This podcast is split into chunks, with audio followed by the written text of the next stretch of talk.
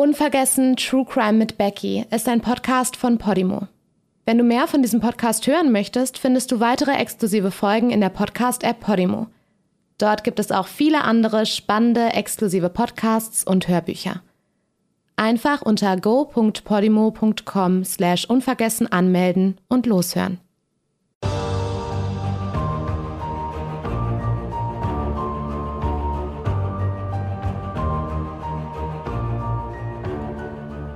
Hi, willkommen zu einer neuen Folge Unvergessen, einem Podcast über ungeklärte Mordfälle und Vermisstenfälle.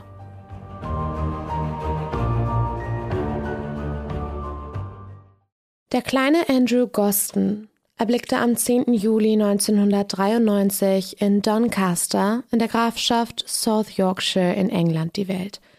Er war der Sohn von Glenys und Kevin Goston – die beiden hatten sich 1990 das Jawort gegeben und bereits ein Jahr später ihr erstes gemeinsames Kind, Tochter Charlotte, willkommen geheißen. Zwei Jahre später kam Andrew hinzu und die Familie war komplett.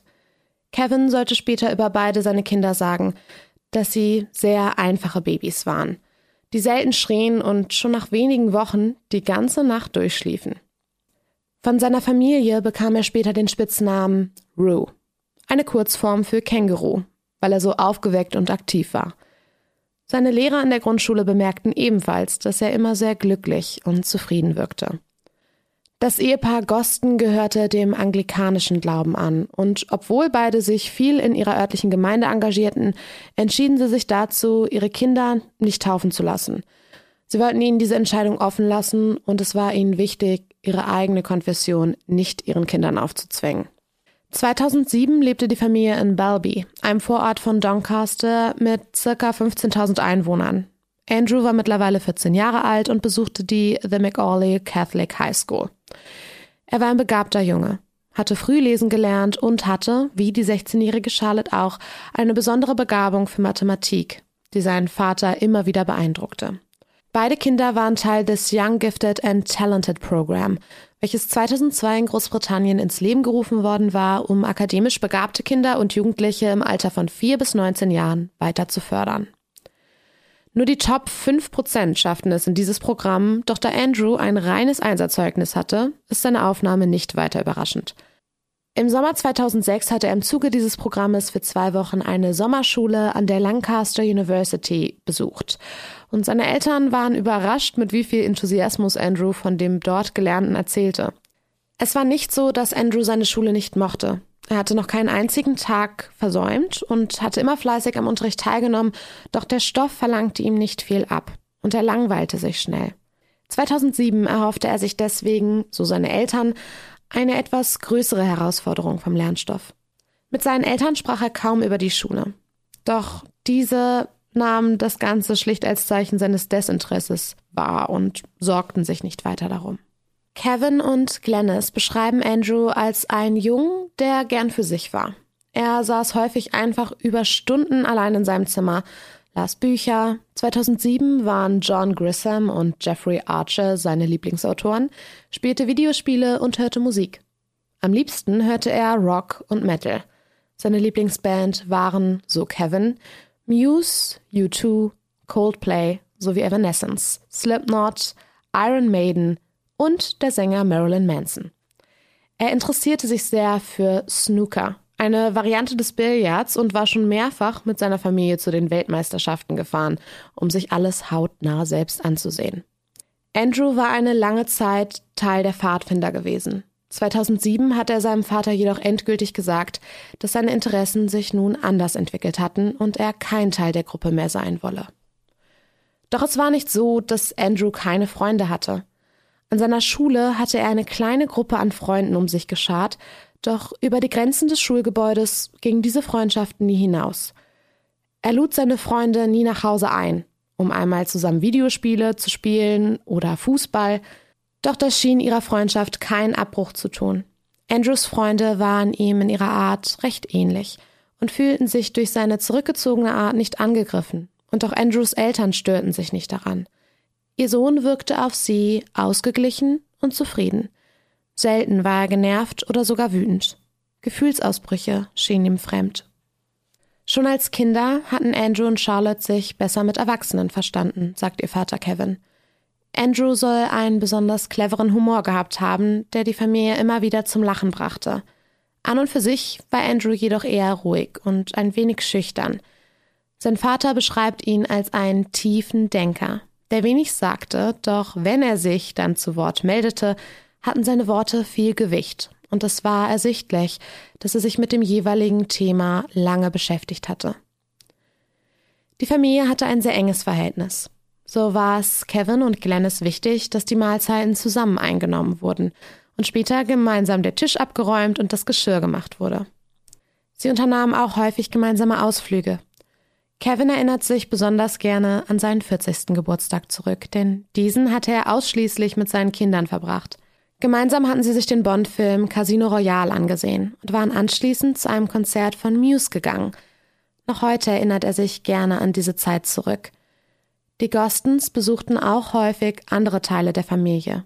Onkel, Tanten und Großeltern von Andrew, die zu großen Teilen in und um London lebten. Da die Familie häufig hier war, kannte sich Andrew in der Stadt gut aus und war besonders begeistert von den dortigen Museen. Wegen Andrews Interesse an der Großstadt hatten seine Eltern ihm sogar angeboten, die Sommerferien 2007 bei seiner Großmutter in London zu verbringen. Doch Andrew hatte dies schließlich abgelehnt. 2007 war Andrew Goston 1,60 groß, dünn und sah deutlich jünger aus, als er eigentlich war. Sein Vater sagt, dass Andrew eher auf 12 statt auf 14 geschätzt wurde. Er hatte hellbraune Haare, braune Augen Aufgrund einer starken Fehlsichtigkeit musste Andrew über diesen eine Brille mit hohen Werten tragen. Er war zudem taub auf seinem linken Ohr und konnte Geräusche deswegen schlecht lokalisieren. Die Muschel seines rechten Ohrs hatte eine ungewöhnliche Faltung und bildete dabei drei kleine Tunnel.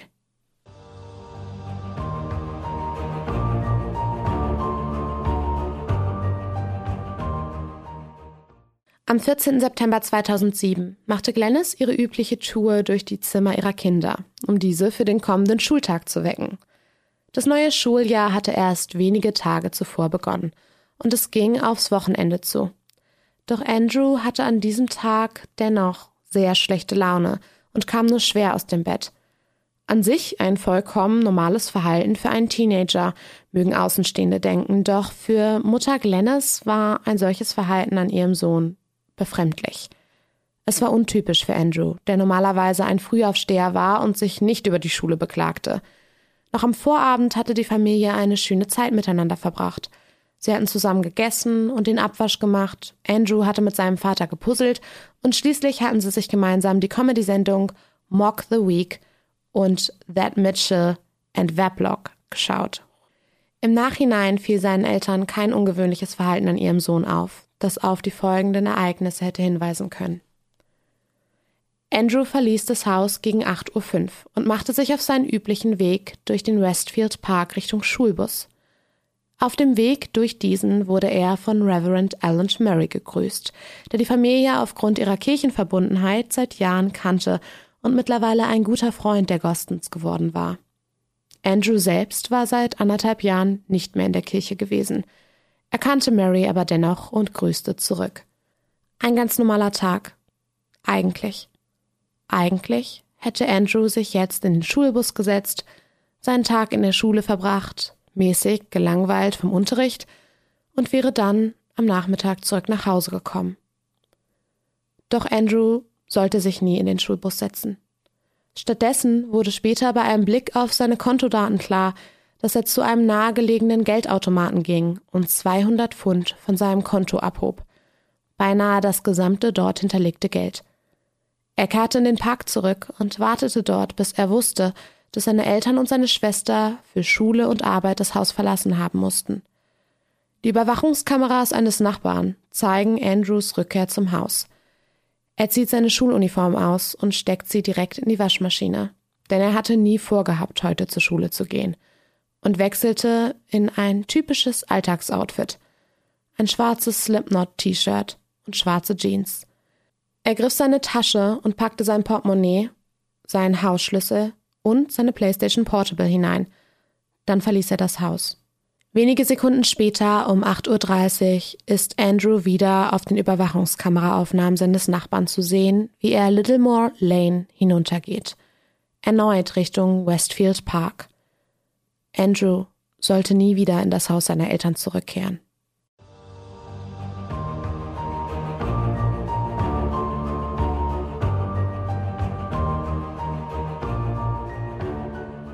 Zum Abendessen hatten sich die Gostens wieder zu Hause eingefunden und versammelten sich gemeinsam mit einem Freund der Familie, den sie für diesen Abend eingeladen hatten, am Esstisch, um wie an jedem anderen Abend auch gemeinsam zu Abend zu essen. Schnell fiel auf, dass Andrew fehlte, doch seine Eltern nahmen an, er wäre wie üblich oben in seinem Zimmer zum Lesen oder um seine Hausaufgaben zu beenden. Als dies nicht der Fall war, riefen seine Eltern in den ausgebauten Keller hinunter – Vielleicht hatte Andrew seine Hausaufgaben schon beendet und hatte sich zum Spielen von Videospielen dorthin zurückgezogen. Doch auch hier keine Spur von Andrew. Langsam machte sich Unruhe breit. Wer hatte Andrew zuletzt gesehen? Hatte er sich vielleicht doch mit Freunden getroffen? Aber Andrew verließ nie das Haus, ohne Bescheid zu sagen. Allgemein ging er selten aus dem Haus. Hatte er nach der Schule etwas angemerkt? War er überhaupt aus der Schule zurückgekehrt? In der Hoffnung, die Situation schnell aufzuklären, riefen seine Eltern Andrews Schulfreunde an, die ihnen berichteten, dass Andrew nicht von ihnen gesehen wurde und, was noch viel beunruhigender war, dass er an diesem Tag auch nicht in der Schule gewesen war. Wie war das möglich?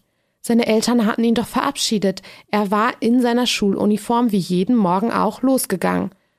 Außerdem rief die Schule die Eltern der Kinder direkt an, wenn diese unentschuldigt des Unterrichts fernblieben was bei Andrew noch nie zuvor der Fall gewesen war. Später sollte sich herausstellen, dass der Grund für einen versäumten Anruf der Schule war, dass man dachte, diesen schon getätigt zu haben. Tatsächlich hatte die Schule angerufen, um von Andrews Fernbleiben zu berichten. Allerdings hatten sie nicht die Familie Gosten erreicht, sondern eine Nummer über oder unter der von Andrews Familie in der Liste angewählt und hier auf den Anrufbeantworter gesprochen, weswegen der Fehler bis zum Abend nicht aufgefallen war. Bei Andrews Eltern und seiner Schwester Charlotte machte sich nun Panik breit. Um 19 Uhr wurde die Polizei alarmiert, wenig später telefonierte die Familie alle umliegenden Krankenhäuser ab. Wo war Andrew? Was war geschehen? War auf dem Schulweg verletzt worden? Kevin und Charlotte setzten sich sofort ins Auto und fuhren den Schulweg ab die ganze Zeit nach irgendeinem Hinweis auf Andrews Verbleib suchend. Doch ihre Suche blieb ergebnislos.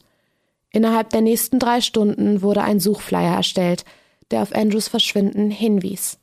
Nachbarn und Freunde der Familie wurden direkt mobilisiert, um eine Suche nach dem Jungen zu starten. Über die nächsten Stunden riefen sie Andrews Namen in die Nacht, klopften an Türen und hängten Zettel auf. Die erste Suche brachte keine Erfolge. Die Polizei breitete die Suche weiter aus, ließ jedes Gebüsch und jeden Park in der Nähe durchsuchen. Doch auch hier fanden sie keine neuen Hinweise. Andrews Reisepass befand sich noch in seinem Zimmer. Er hatte augenscheinlich kein Pulli oder eine Jacke mitgenommen. Das Ladekabel für seine PlayStation Portable war noch da. Er hatte keine weitere Kleidung mitgenommen und die 100 Pfund, die er zum Geburtstag bekommen hatte, lagen noch ordentlich in ihrem Umschlag, was auch immer Andrew vorgehabt hatte. Es schien, als hätte er geplant, nach Hause zurückzukehren. Andrew hatte kein Handy mehr, das die Polizei hätte orten können. Zwar hatte er zwei Jahre zuvor eines zu seinem zwölften Geburtstag bekommen, doch hatte er es selten genutzt und als es schließlich kaputt ging, auch nach keinem neuen verlangt. Andrew wäre nicht von zu Hause weggelaufen. Da waren seine Eltern sich sicher. Er musste entführt worden sein oder sich irgendwo mit einer schweren Verletzung befinden, die ihn daran hinderte, nach Hause zu kommen oder sich bei seinen Eltern zu melden. Es war nicht Andrews Art, einfach so zu gehen. Das konnte nicht sein.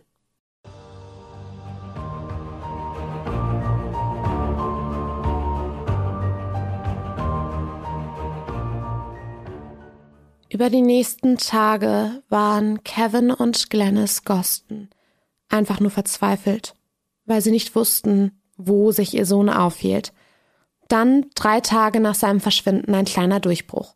Eine Fahrkartenverkäuferin erinnerte sich daran, Andrew am 14. September gesehen zu haben. Er hatte an der Bahnstation von Doncaster, welche circa zehn Minuten vom Haus seiner Eltern entfernt war, ein Einzelticket nach London für 31,40 gekauft.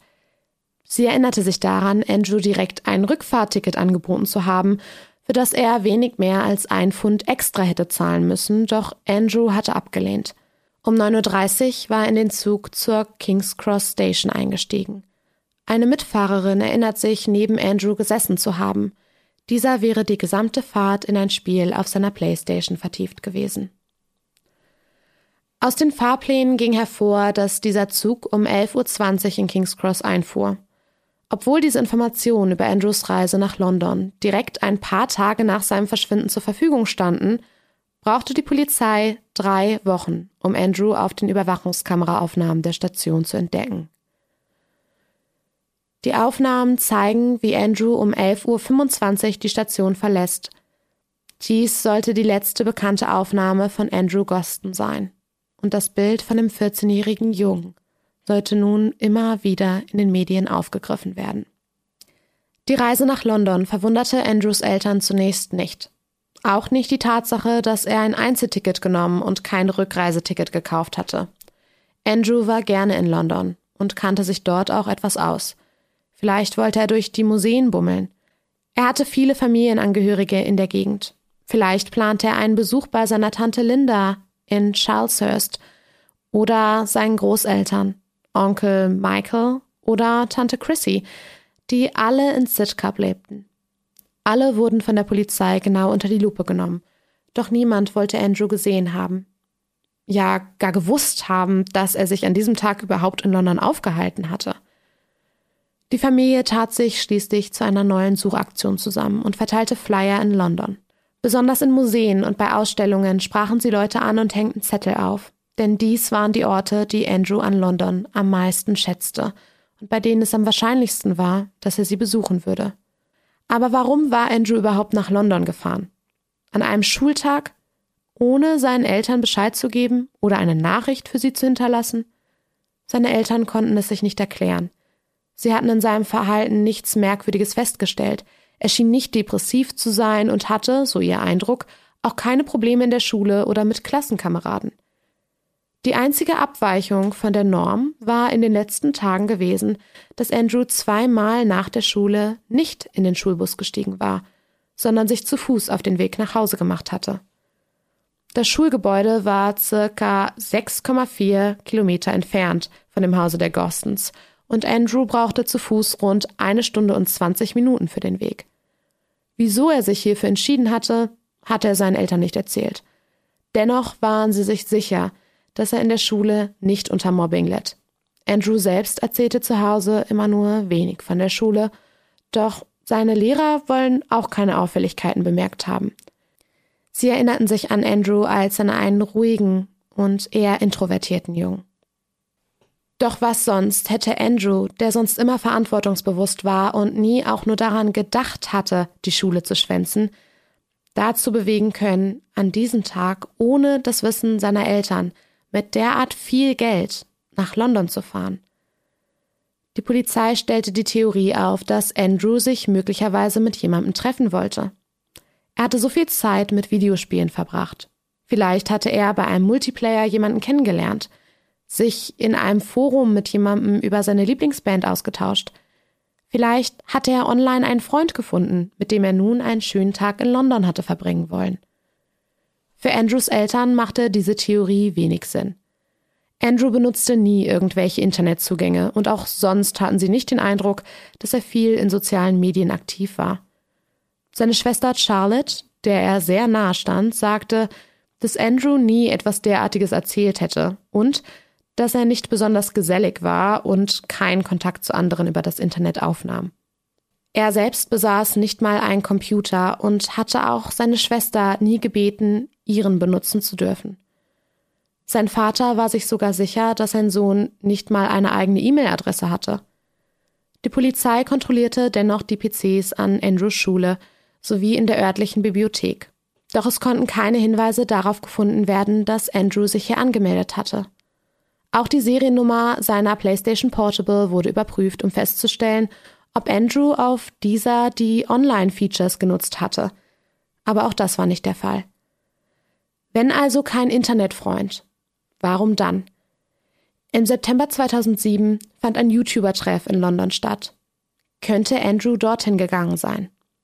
Die Polizei nahm sich dieser Theorie kurz an, verwarf sie dann jedoch wieder, da es keine Hinweise darauf gab, dass Andrew sich an diesem Tag dort befunden hatte, dass er Pläne hatte zu gehen oder dass er gar an YouTube als Plattform interessiert gewesen war, da er sich ja allgemein nur wenig bis gar nicht im Internet aufhielt.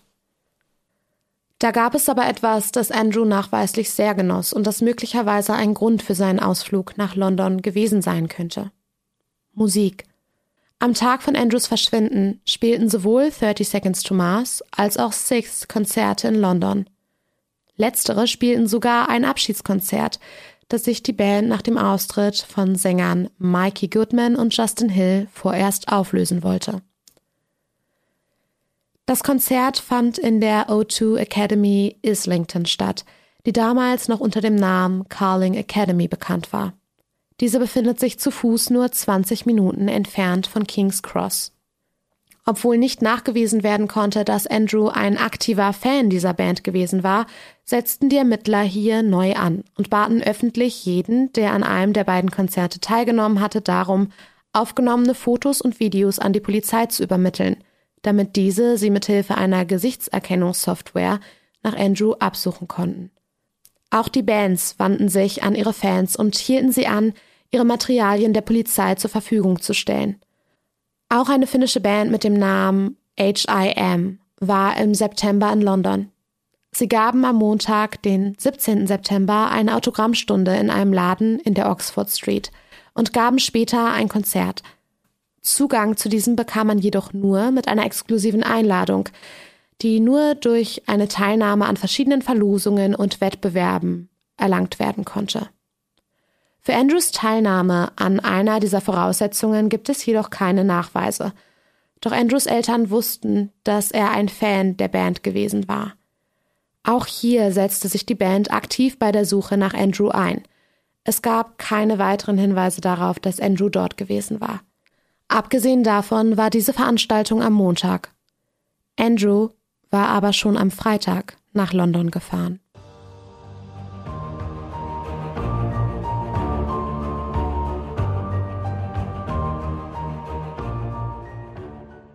Warum? Sein Vater Kevin hatte bald eine ganz eigene Theorie. Die Familie hatte abends häufig zusammengesessen und Fernsehen geschaut. Eine ihrer absoluten Lieblingssendungen war jedoch The Fall and Rise of Reginald Perrin. Basierend auf David Nobbs Roman geht es hier um einen Mann mit dem Namen Reginald oder Reggie Perrin, welcher sich durch seinen Job und sein Privatleben derart gelangweilt und unglücklich fühlt, dass er beschließt, seinen eigenen Tod vorzutäuschen, um ein neues Leben beginnen zu können. War vielleicht das Andrews Plan gewesen? War er insgeheim so unglücklich mit seinem Leben in Doncaster, dass er einen Neustart wagen wollte? Aber Andrew war doch erst 14 Jahre alt. Er hatte nichts dabei, um einen Neustart zu wagen, keine Kleidung, nicht mal seinen Pass und sein komplettes Erspartes. Schien ja fast, dass er nicht einmal eine Jacke mitgenommen hatte. Und würde er seinen Eltern wirklich so etwas antun? Kevin erinnert sich, dass er wenige Tage vor Andrews Verschwinden mit ihm gemeinsam die Nachrichten gesehen hatte. Es war ein Bericht zum Verschwinden der dreijährigen Madeleine McCann im Frühjahr 2007. Er hatte eine Anmerkung dazu gemacht, wie furchtbar diese Situation für die Eltern der Kleinen sein müsse. Und Andrew hatte ihm zugestimmt. Hätte er wirklich nur wenig später entscheiden sollen, für immer von zu Hause fortzugehen? In den ersten Monaten nach Andrews Verschwinden verteilten Nachbarn, Freunde und Familienangehörige des Ehepaars Goston fleißig mit ihnen Flyer, um irgendeinen Hinweis auf seinen Aufenthaltsort zu erhalten. Jeden Tag fuhren Glennis und Kevin nach London und suchten nach ihrem Jungen. Sie hängten Poster auf, fragten Passanten und besuchten seine Lieblingsorte in der Stadt. Andrews Gesicht erschien auf Werbetafeln, Milchpackungen und auf Bussen. Seine Eltern führten Interviews in verschiedenen Nachrichtenprogrammen, Shows und Radiosendungen, um auf das Verschwinden ihres Kindes aufmerksam zu machen. Doch obwohl der Fall von Andrew derart viel Aufmerksamkeit erlangte, wurde die Spur immer kälter. Für seine Familie war der Umstand nur schwer zu ertragen. Sie litten immens unter ihrem Verlust und fragten sich immer wieder, wo Andrew an diesem Tag wirklich hin wollte. Ist er weggelaufen? Gab es ein Event, ein Treffen? Was war der Grund? Andrews Verschwinden setzte der Familie auch mental immer mehr zu. Und so musste Kevin seine Anstellung als Sprech- und Sprachtherapeut im National Health Service 2008 schließlich aufgeben. Um sich und seine Familie ein bisschen über Wasser zu halten, nahm er eine Halbtagsstelle als Reinigungskraft in seiner örtlichen Kirche an. Zu ihrer Trauer und Ungewissheit mischte sich bald auch Wut und Frustration gegenüber der Polizei und den leitenden Ermittlern. Wieso hatte man so lange gebraucht, um die Sicherheitskameraaufnahmen zu sichten? Wieso hatte man Wochen gebraucht, um Andrew auf diesen Aufnahmen ausfindig zu machen? Wieso wurden Überwachungskameraaufnahmen rund um die Station nicht beschlagnahmt? Vielleicht hätte man Andrews Weg hier noch weiter verfolgen und so seinen Aufenthaltsort eingrenzen können. In den ersten Wochen und Monaten nach Andrews Verschwinden hatten sich mehrere Personen bei der Polizei gemeldet, um zu berichten, dass sie Andrew am oder rund um den Tag seines Verschwindens gesehen haben wollen. Unter anderem wollte man ihn am Tag seines Verschwindens im Schnellrestaurant Pizza Hut gesehen haben. Dieses befand sich damals in der Oxford Street, nur 50 Gehminuten vom Bahnhof King's Cross entfernt. Später am selben Tag will ihn eine Zeugin im Covent Garden, circa 30 Kilometer entfernt vom Pizza Hut, gesehen haben. Noch am Montag glaubt ein Zeuge, ihn in der Oxford Street gesehen zu haben, und am Dienstag behauptete eine Frau Andrew möglicherweise auf einer Parkbank in South Park gesehen zu haben, auf die er sich zum Schlafen gelegt hatte. All dies wies doch darauf hin, dass Andrew vielleicht wirklich von zu Hause weglaufen wollte. Dass er geplant hatte, nicht nach Hause zurückzukehren. Weitere mögliche Sichtungen von Andrew berichteten davon, wie er nun wärmere Kleidung tragend als bei seinen letzten Sichtungen fünf Tage nach seinem Verschwinden in der Mortlake Station in Waterloo einen Zug bestieg und davonfuhr. Auch in der Sheen Lane und in der Upper Richmond Road, in einem Park in Stratham in South Wales, in Birkenhead und Plymouth will man den Jungen an diesem Tag noch gesehen haben. Auch 2009 gab es Berichte von Andrew im National History Museum in London und in Southend in einem Pub. Bei einigen dieser Sichtungen wollen die Zeugen sogar mit Andrew gesprochen haben, was für Kevin ein deutlicher Hinweis darauf war, dass sie ernst zu nehmen waren. Doch die Frustration der Familie mit den Ermittlungen wuchs, als es ganze sechs Wochen brauchte, bis die Polizisten mit der Dame sprachen, die Andrew im Covent Garden gesehen haben will. Stattdessen, so Kevin Goston, hatte die Polizei sich von Anfang an auf Andrews Familie eingeschossen und immer wieder Befragungen durchgeführt, teilweise vom Protokoll abweichend oder heimlich aufgenommen. Kevin berichtet, die Ermittler hätten ihm den Mord und die Misshandlung seines Sohnes zu Last gelegt, hätten ihn genötigt, zuzugeben, was er getan hatte. Immer wieder nötigten sie Kevin endlich zu sagen, was er mit seinem Sohn gemacht hatte. Er solle seiner Familie endlich Frieden geben, sollte das Ganze endlich beenden. Und das versuchte Kevin dann schließlich. In seiner Not, der Polizei nicht die nötigen Informationen geben zu können, seiner Frau und seiner Tochter nicht aus ihrer Verzweiflung helfen zu können, sah schließlich nur noch eine Möglichkeit. Ein Freund der Familie hatte seltsame Geräusche aus dem Haus gehört. Mit seinem Ersatzschlüssel schaffte er es in das Haus und kam gerade noch rechtzeitig, um Kevin zu entdecken. Er hatte versucht, sich das Leben zu nehmen.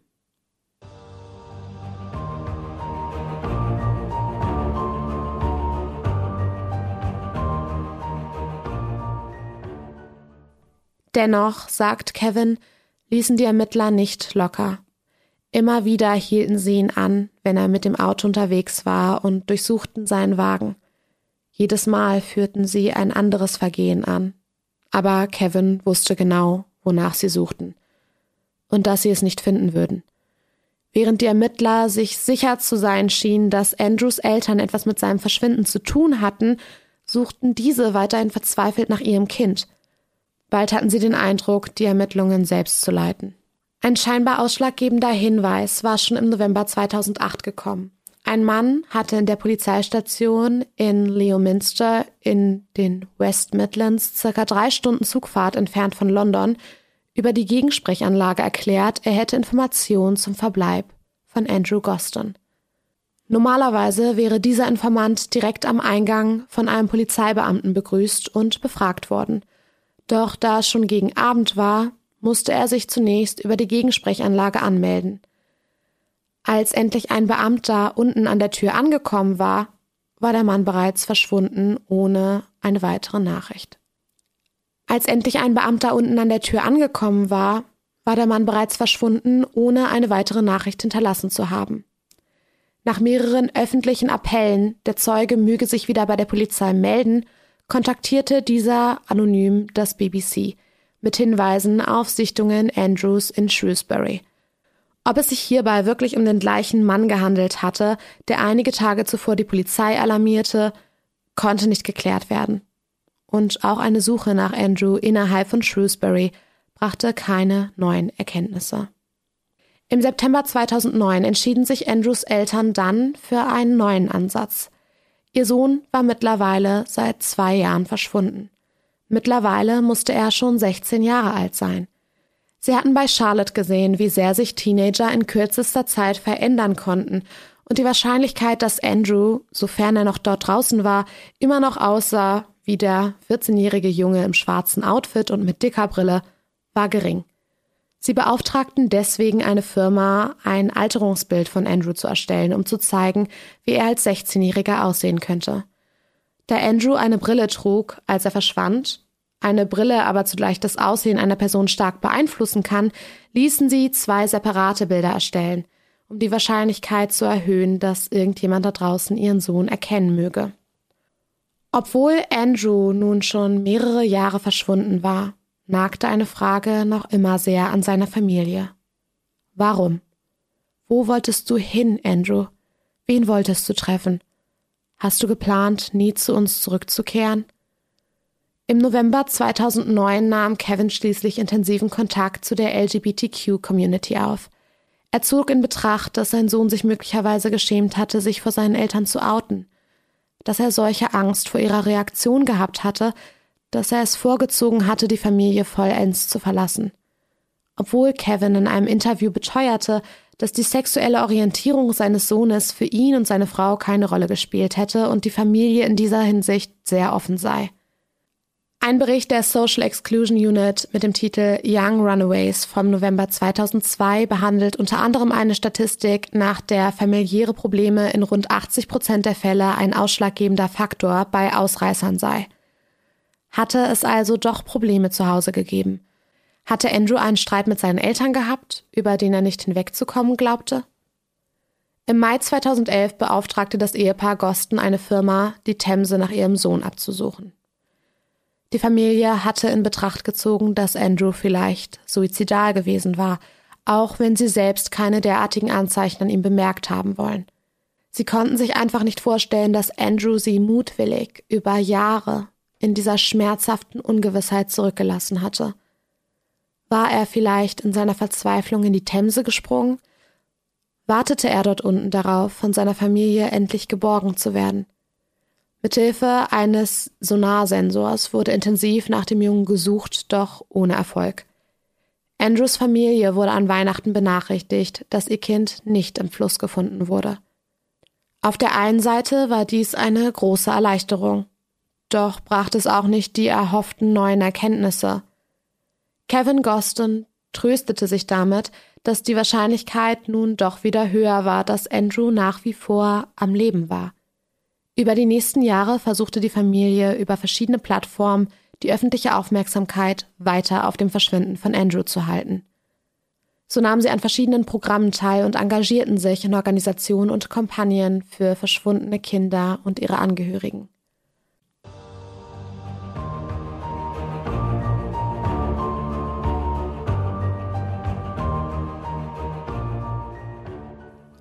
Auch die Ermittler scheinen Andrew noch nicht aufgegeben zu haben. Am 14. September 2017 veröffentlichte das South Yorkshire Police Department ein Statement auf ihrer Facebook-Seite, in welchem sie berichteten, nach wie vor nach Andrew zu suchen.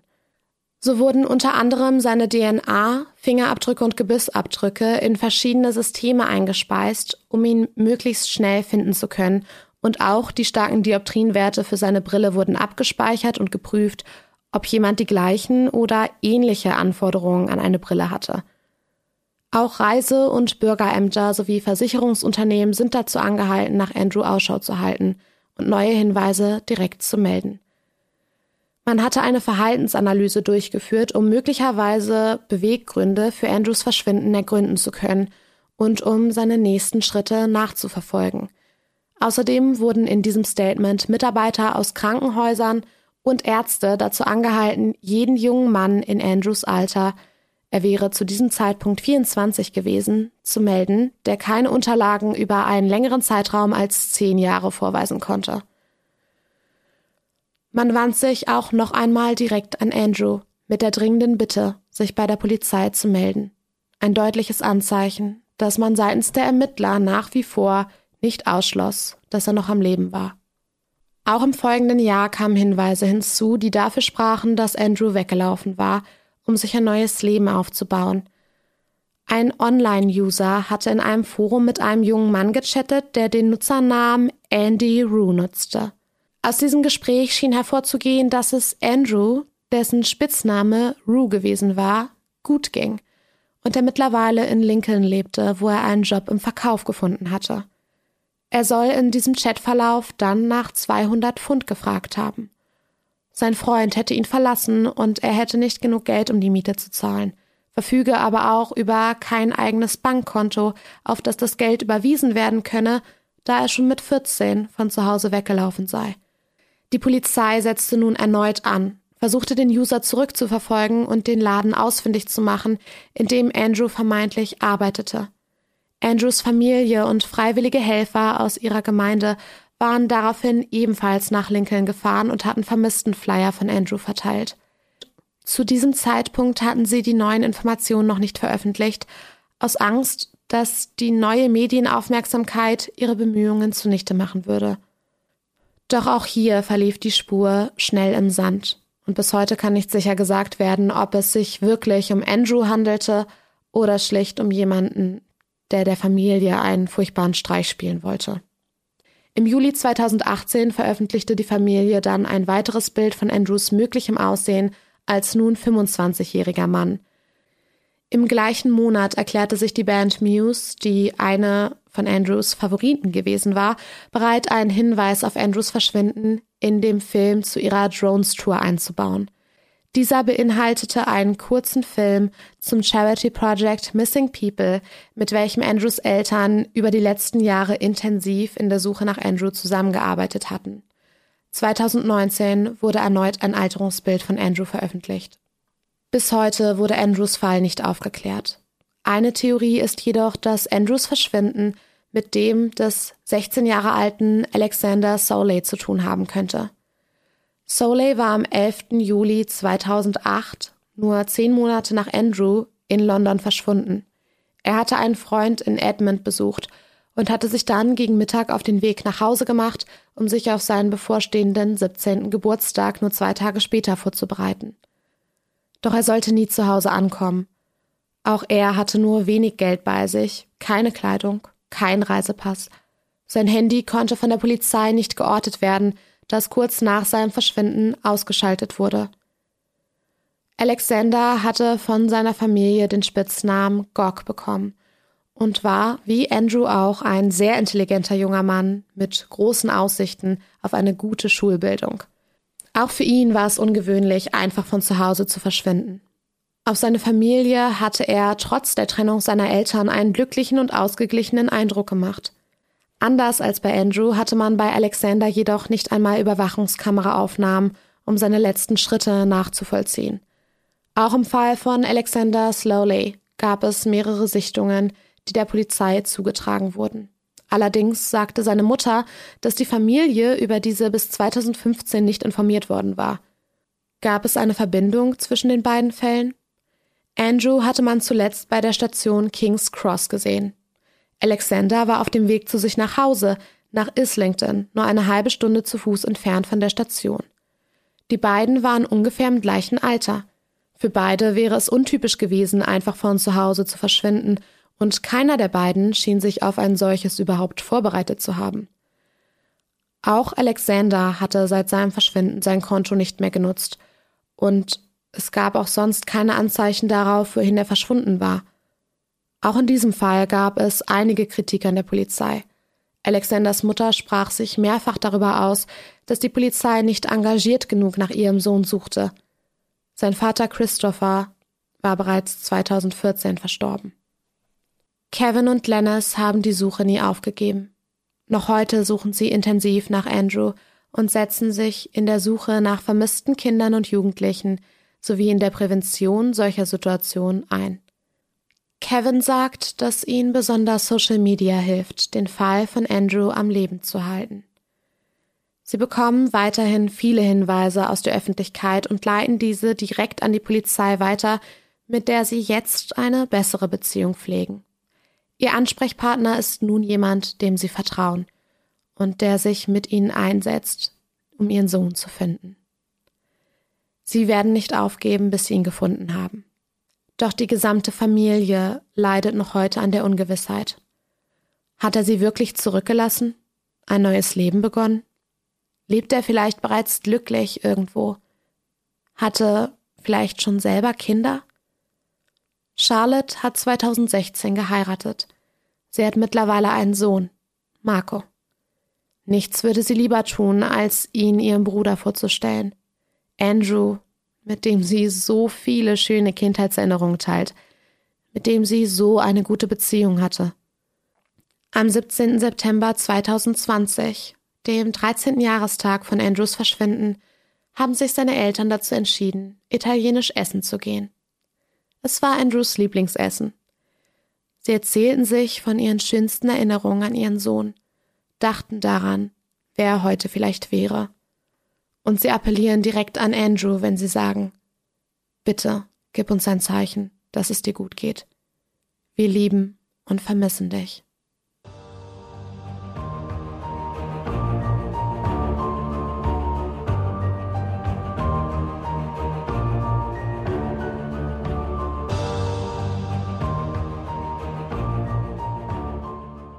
Unvergessen, True Crime mit Becky ist ein Podcast von Podimo. Wenn du mehr von diesem Podcast hören möchtest, findest du weitere exklusive Folgen in der Podcast-App Podimo. Dort gibt es auch viele andere spannende, exklusive Podcasts und Hörbücher. Du kannst das Probeabo jederzeit kündigen. Um deine Anmeldung abzuschließen, wirst du auf der Seite deine Bezahldaten hinterlegen müssen. Aber keine Sorge. Wenn du innerhalb der 30 Tage kündigst, zahlst du natürlich keinen Cent – wenn du nach Ablauf deines Probeabos bei Podimo bleiben willst, zahlst du im Monat 4,99 Euro und bekommst weiterhin Zugriff auf alle exklusiven Podcasts und Hörbücher der App. Den Link go.podimo.com slash unvergessen findest du auch in den Show Notes.